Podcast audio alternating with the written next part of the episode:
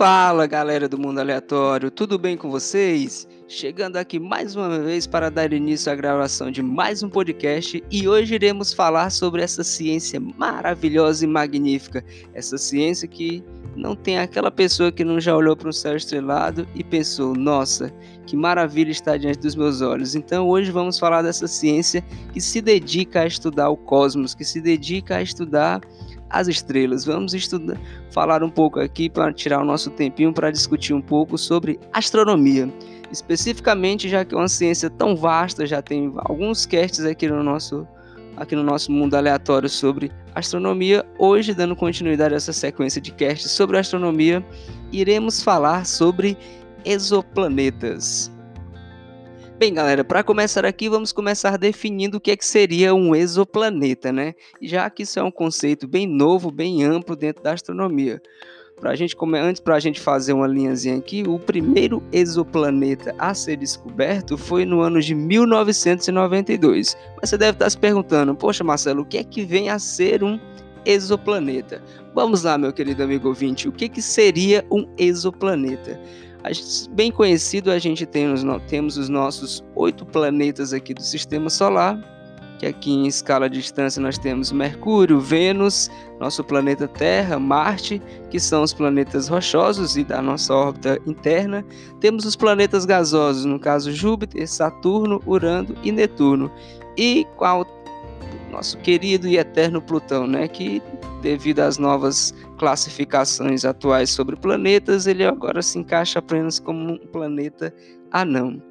E um exoplaneta, exo, né, vem no caso de externo, seria qualquer planeta que está externo ao sistema solar, ou seja, seria um planeta que está fora do sistema solar.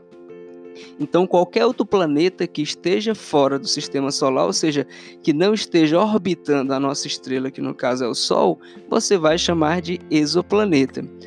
Como se era de se esperar, acreditava-se muito, passou-se muito tempo acreditando que não existia outros planetas, mesmo se sabendo da existência de bilhões e bilhões de outras estrelas além do nosso Sol, milhares de estrelas parecidas com o nosso Sol, umas estrelas muito maiores, umas estrelas menores, mas não se cogitava a ideia de que essas estrelas possuíssem outros planetas.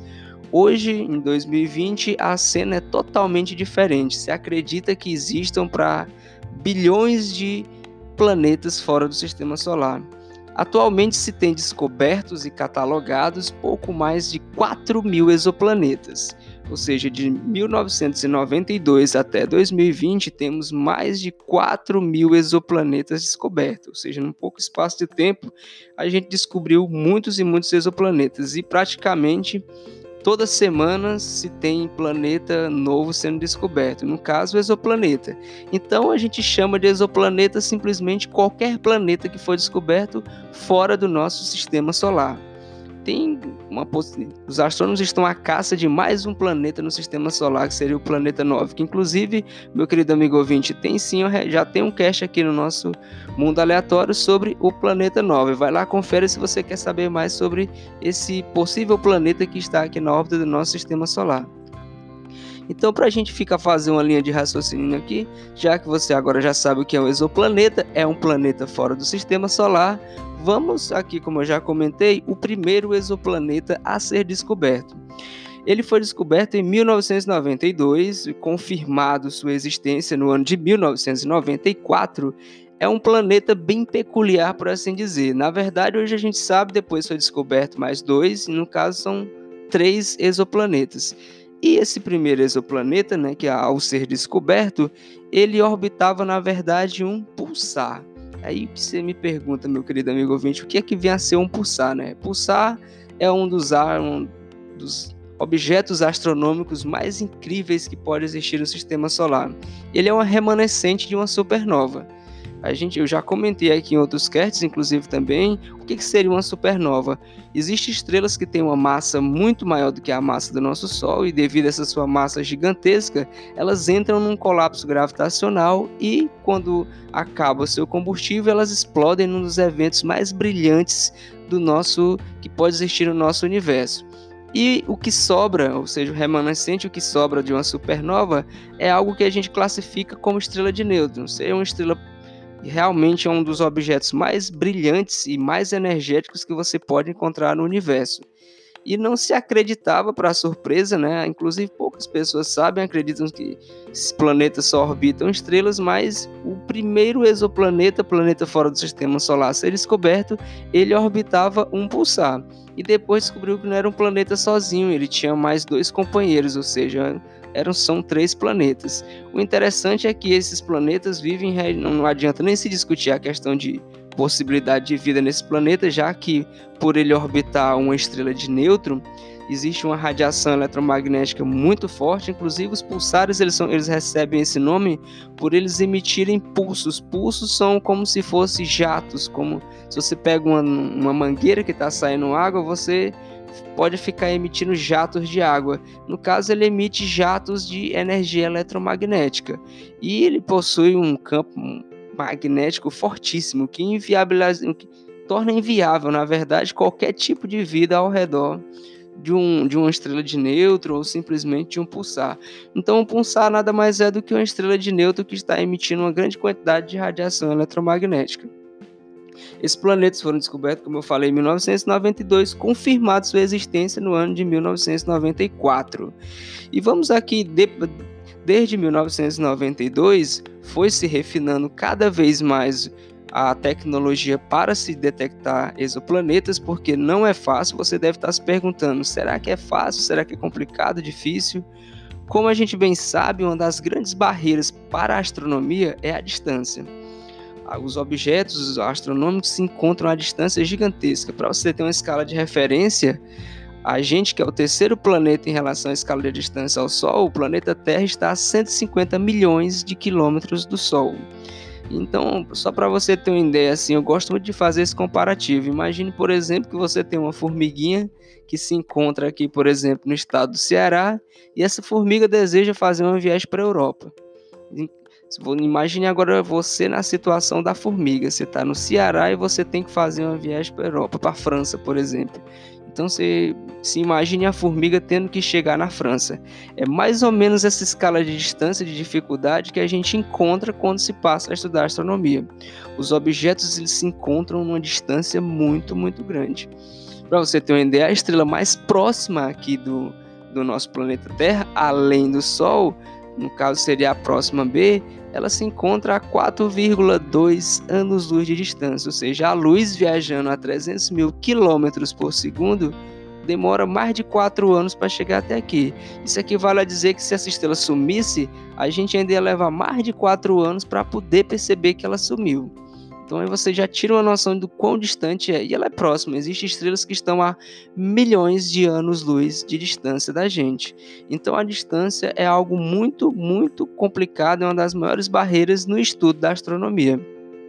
É tanto que a gente usa essa unidade de distância. Você não mede em quilômetros, em metros, a gente usa o ano-luz. O ano-luz que equivale à distância que a luz percorre durante um ano. É uma unidade de medida de distância, no caso. Que a gente usa a velocidade da luz, que no que é uma constante, para que torne os números bem mais palatáveis, mais acessíveis na hora de se fazer os cálculos dentro de astronomia.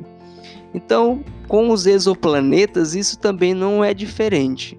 Para a gente poder detectar um exoplaneta, para se descobrir um exoplaneta, os astrônomos usam basicamente duas técnicas. Existem outras, eu vou discutir aqui com vocês as duas técnicas mais utilizadas. A primeira das técnicas mais, a ser mais utilizada seria a técnica do trânsito. O que, que seria essa técnica do trânsito? Um planeta, como você bem sabe, é um planeta ele não tem a capacidade de emitir luz. O que emite luz são apenas as estrelas. Então, o planeta, quando a gente ver ele brilhando, quando você vê o planeta Marte brilhando no céu à noite, o que está acontecendo é que o planeta Marte está sendo iluminado pela luz do Sol, porque ele não possui luz própria. Mesmo princípio a Lua. A Lua não emite luz. Você vê ela tão brilhante à noite porque a luz do Sol bate na Lua e é refletido aqui para a Terra. Então, no caso dos exoplanetas, um plan... como todo planeta, né? Um planeta ou exoplanetas. Lembre que exoplaneta é simplesmente um planeta fora do sistema solar. quando o planeta passa na frente da estrela, vai ter uma pequena queda no brilho da estrela. Imagine, eu acho que todo mundo imagine, por exemplo, a lâmpada e imagine uma mariposa, por exemplo, um inseto passando na frente da lâmpada. Você vai ver aqueles, se você estiver bem distante, mas mesmo assim você ainda vai ver um pequeno pontinho preto. Então a técnica do trânsito consiste nisso.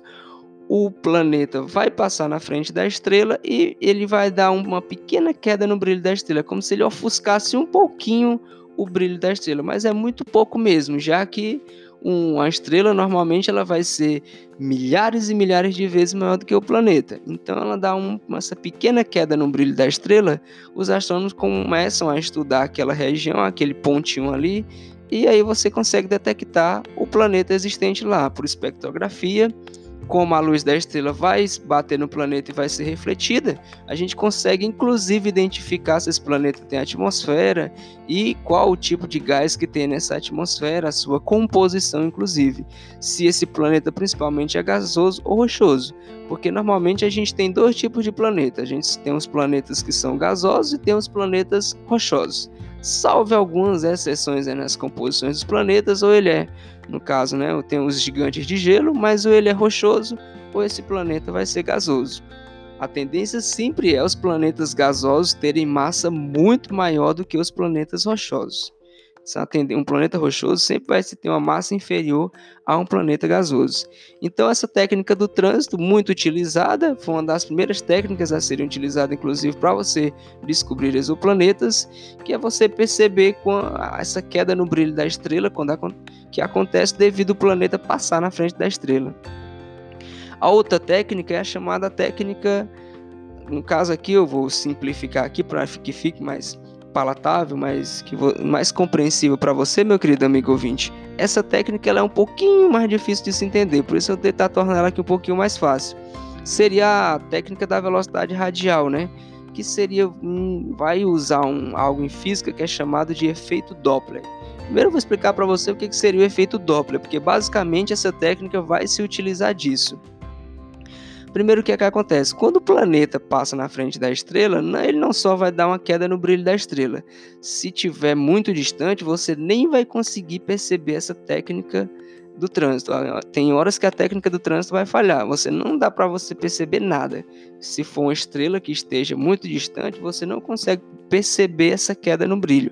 Aí você tem que ir para a técnica da velocidade radial. E aí como é que funciona isso? Bem, não na natureza de modo geral, na natureza em si, uma das grandes, um dos grandes trabalhos do Newton foi perceber exatamente isso, que tudo que tem massa é capaz de atrair outro objeto que tem massa. É assim que o Sol consegue manter todos os objetos orbitando em torno dele.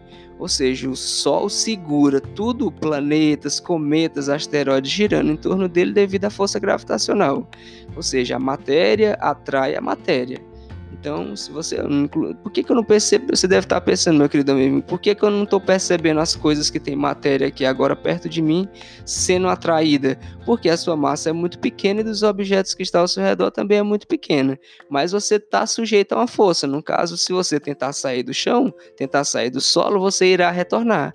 Você vai retornar porque a força gravitacional que a Terra faz sobre eu, você e todos os objetos que estão próximos da superfície da Terra é muito maior do que a força que age que o lápis, uma caneta, eu, você faz puxando a Terra. Então, quando você passa para objetos, corpos que têm massa gigantesca, isso fica muito mais compreensível. Por exemplo, a Terra girando em torno do Sol. Por que, que é a Terra que gira em torno do Sol e não o contrário? Porque o Sol tem muito mais massa, então ele consegue manter a Terra girando em torno dele, ou seja, você tem, uma, você tem um domínio gravitacional muito maior.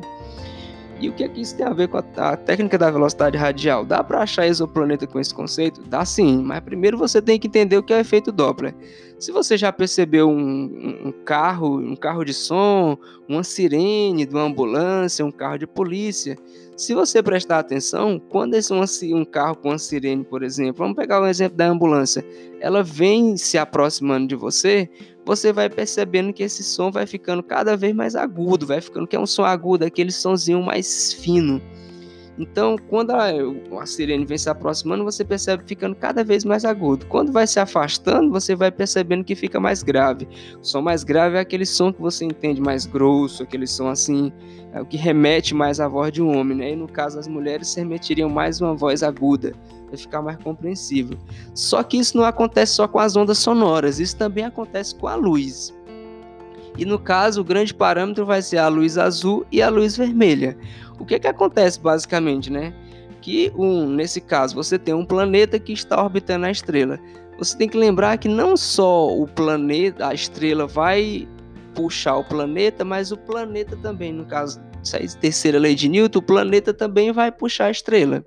Então, quanto maior for o exoplaneta, mais esse efeito será acentuado. Então, a estrela puxa o planeta, o planeta também puxa a estrela. Então, esse puxão que o planeta dá na estrela é como se ele pegasse a estrela e jogasse ela para um lado para o outro. Imagine uma reta como se ele jogasse para a esquerda e para a direita. E você faz esse movimento, então, como a estrela está brilhando, então, quando vai se afastando, ela vai ficando mais avermelhada, quando ela se aproxima, ela fica mais azulada. Então, você, a partir dessa diferença na coloração da estrela, a gente usa matemática para descobrir que tem um corpo ali, um corpo massivo que está fazendo isso é a segunda técnica que a gente usa para descobrir exoplanetas. Você deve estar pensando, então, quanto maior for o, o exoplaneta, mais fácil fica se descobrir utilizando essa técnica. Exatamente. Isso para distâncias gigantescas, né? Normalmente, para confirmar a existência do exoplaneta, os astrônomos acabam por usar essas duas técnicas: a técnica do trânsito e essa técnica utilizando a velocidade radial que se usa de um, desse efeito ondulatório, né? Que a gente estuda física, que é chamado de efeito Doppler. Então, essas são as duas técnicas que são mais usadas para se descobrir exoplanetas. Eu sei que na sua cabeça, meu querido amigo ouvinte, você deve, estar se perguntando: ei, mas e aí? Os exoplanetas descobertos até então, se já foram mais de 4 mil, será que existe a famosa Terra 2.0? Para você que não está tão familiarizado com o meio da astronomia, os astrônomos chamam de, na busca da Terra 2.0, seria um planeta, no caso, um exoplaneta muito parecido com a Terra, com condições muito parecidas com a Terra, com a atmosfera, um planeta rochoso, planeta, no caso, que tivesse atmosfera que sustentasse principalmente água no estado líquido. Então vamos agora descobrir algumas curiosidades aqui. E infelizmente até agora não se descobriu nenhum planeta que tenha condições, pelo menos sequer parecidas com o nosso planeta. Ao que se parece, o nosso planeta realmente é bem especial, né? Pelo menos a gente só descobriu pouco mais de 4 mil exoplanetas, né? Então acredita-se que sim, possa existir planetas muito parecidos com a Terra ou até iguais à Terra. Já tem alguns astrônomos que escreveram artigos, inclusive, falando que pode existir exoplanetas, mas aí estão muito, muito distantes da gente que podem abrigar uma biodiversidade, inclusive maior do que a que se encontra aqui no planeta Terra. Mas até então, os exoplanetas que foram descobertos, a próxima Centauri, que como eu falei, ah, foi o exemplo que eu dei, que é a estrela mais próxima da gente, ela possui um planeta orbitando ela. Ela tem um único planeta. Esse sistema, diga-se de passagem, é um sistema binário, ou seja, é um sistema com duas estrelas, e tem um exoplaneta orbitando ela. Existe, como para desses mais de 4 mil exoplanetas que já se foram descobertos agora, existe alguns desses planetas que são rochosos, inclusive os muito conhecidos são as superterras, que foram descobertos pelo telescópio Kepler o telescópio Kepler descobriu para mais de mil, de mil exoplanetas. Ele já está desativado, mas já tem o seu substituto, que no caso é a TESS, que está descobrindo praticamente a, a todo mês, a toda leva de dados que ela manda aqui para os astrônomos na Terra, é detectado novos exoplanetas. Com detalhe, o Kepler foi um telescópio que foi criado exclusivamente para caçar exoplanetas e a TESS, que foi o seu substituto, foi com a mesma função, com uma pequena diferença. A sonda TESS, que está agora sendo que está em uso, né, ela está estudando especificamente a vizinhança aqui do nosso Sol. Ou seja, ela está estudando estrelas que são muito parecidas com o nosso Sol. E ela já descobriu vários exoplanetas nessas, nessas condições. Por enquanto, nenhum muito parecido com a Terra, mas a expectativas, as expectativas no caso, né, são muito boas. O, nessa semana agora que se passou, agora março de 2020, né, segunda semana de março, foi se descoberto um planeta bem peculiar. Peculiar, digo pelo seguinte: esse planeta ele chove ferro líquido. Isso mesmo você está ouvindo. Enquanto aqui no planeta Terra chove água, nesse exoplaneta chove ferro líquido. Ele orbita, um, no caso, uma estrela gigante vermelha, mas só que essa gigante vermelha está muito ativa, então, e ele está muito próximo dessa estrela. E nesse planeta, ele está travado gravitacionalmente com a sua estrela. No caso, chamaram-se o planeta de WASP, né? Ele está travado gravitacionalmente. O que é ficar travado gravitacionalmente? Se você não sabe, ou já ouviu falar no famoso lado escuro da Lua, não é que a Lua tem um lado que não seja iluminado pela luz do Sol. O que acontece, na verdade, é que a Lua está travada gravitacionalmente com a Terra. Ou seja, para ficar fácil de você entender, a gente só vê o mesmo lado da Lua. Mas por que, que a gente vê o mesmo lado da Lua? Porque o mesmo tempo de rotação aqui do nosso planeta é o tempo de translação da Lua. Seja, o tempo que ela leva para dar uma volta em torno da Terra é o tempo que a Terra vai levando para dar uma volta em torno dela mesma. Ou seja, a gente fala que isso é um travamento gravitacional. E isso acontece também com um planeta e uma estrela. No caso desse planeta, do WASP 270, ele está travado gravitacionalmente com a estrela. Então ele sempre está com a mesma face voltada para a estrela. Então nesse planeta, eternamente você tem dia de um lado e eternamente você tem noite do outro. O que acontece é que as temperaturas desse planeta ultrapassam os 2 mil graus Celsius do lado que está voltado para a estrela. Já do lado que é noite não está frio não, não é porque fica eternamente sem a luz da estrela, mas como eu falei, as temperaturas são altíssimas, vai em torno de 1500 a 1200 graus. Então varia de em torno de 2300 graus Celsius a 1200, 1300 graus Celsius. Variação é de 900 mil graus Celsius. O que é que isso acontece? Isso gera parecido com um fenômeno aqui da, né, que gera os ventos, as correntes de convecção, que geram os ventos, que geram as chuvas, que é o que provoca o deslocamento das massas de ar. Isso em física é chamado de convecção, né? Quando você tem uma diferença de temperatura, isso faz com que se tenha um deslocamento de uma massa gasosa ou uma massa líquida. No caso desse planeta, como esse planeta tem ferro, é, diga-se de passagem, é um planeta gasoso, mas ele tem, tem ferro na sua composição. Então, do lado que está mais quente, o ferro vaporiza, ele sai de, realmente, literalmente vaporiza, ele vai para o estado de vapor, ele fica vapor de ferro, e devido à corrente de convecção, ele é jogado para a parte que está com a temperatura mais baixa, ou seja, para a temperatura que é eternamente noite, ou seja, sai do lado que é eternamente dia e vai para o lado que é eternamente noite. Quando ele vai para o lado que é eternamente noite, esse termo que eu vou usar, a temperatura cai e aí acontece o que acontece, como por exemplo, quando você enche um copo com água, né? Fica, o copo fica molhado por fora porque o vapor de água perde calor para a superfície ali em contato com o copo e sai do estado gasoso e vai para o estado líquido. É um fenômeno que a gente chama de condensação. No caso desse exoplaneta, acontece a condensação do ferro. O vapor de ferro volta a ser no caso, fica líquido e começa a cair literalmente na forma de precipitação. Ou seja, literalmente chove ferro nesse planeta. Ou seja, são exoplanetas que têm condições extremas, por assim dizer.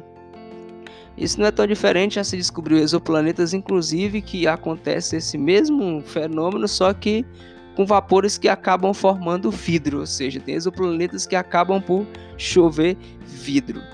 Até então, os exoplanetas descobertos, vale a gente dar um destaque ao sistema TRAPPIST-1, que não foi descoberto nem pela TESS nem pelo telescópio Kepler, ele foi descoberto, pelo, no caso, pelo conjunto de telescópios TRAPPIST, TRAPPIST foi o telescópio principal, né? Ah, mas são telescópios que ficam na Terra. Foi descoberto um conjunto, orbitando uma estrela anã vermelha, também uma estrela fria, um conjunto de sete exoplanetas, ou seja, são sete exoplanetas e com detalhe, todos os sete são rochosos. Um dos grandes empecilhos para esses, esses, mais de 4 mil exoplanetas descobertos, vamos, existe em astronomia um conceito que a gente chama de zona habitável. O que, que seria essa zona habitável? É uma região ali em torno da estrela que nem está tão perto da estrela, nem está tão distante. Essa zona habitável ela é muito variável porque vai depender principalmente da estrela. Estrelas que nem o nosso Sol, que não são tão ativas, então se um planeta está aqui nem aqui para você ter uma ideia, no nosso Sol a zona habitável vai de Vênus até o planeta Marte. E a gente está, a gente, se você imaginar, a Terra está entre Vênus e Marte. Então a gente está propriamente ligado, bem centrado exatamente na zona habitável desse planeta.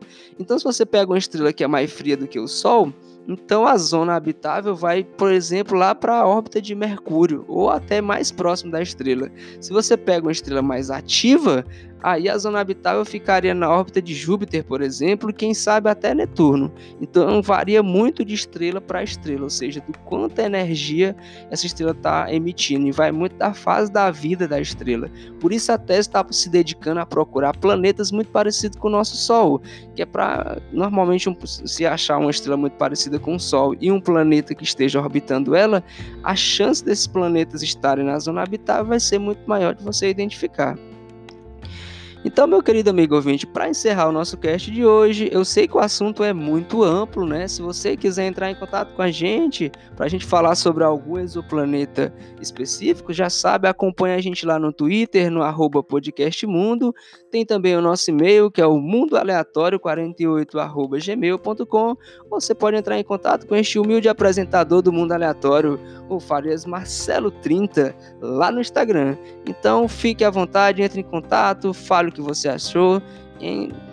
Lembre que a gente está disponível tanto no Spotify como na Apple Podcast e no Google Podcast. Então segue lá a gente, dá aquele feeling, fala se está gostando ou não. E pode mandar inclusive sugestões de pautas aqui para o seu mundo aleatório. Então, um abraço, meu querido amigo ouvinte. Espero que você tenha melhorado aí seus conhecimentos não só em astronomia e lembre-se, isso aqui é só uma base para você seguir os seus estudos na área de astronomia, se aprofundar um pouco mais aí sobre o que seria os exoplanetas. Então, um abraço e até a próxima, meu querido amigo ouvinte.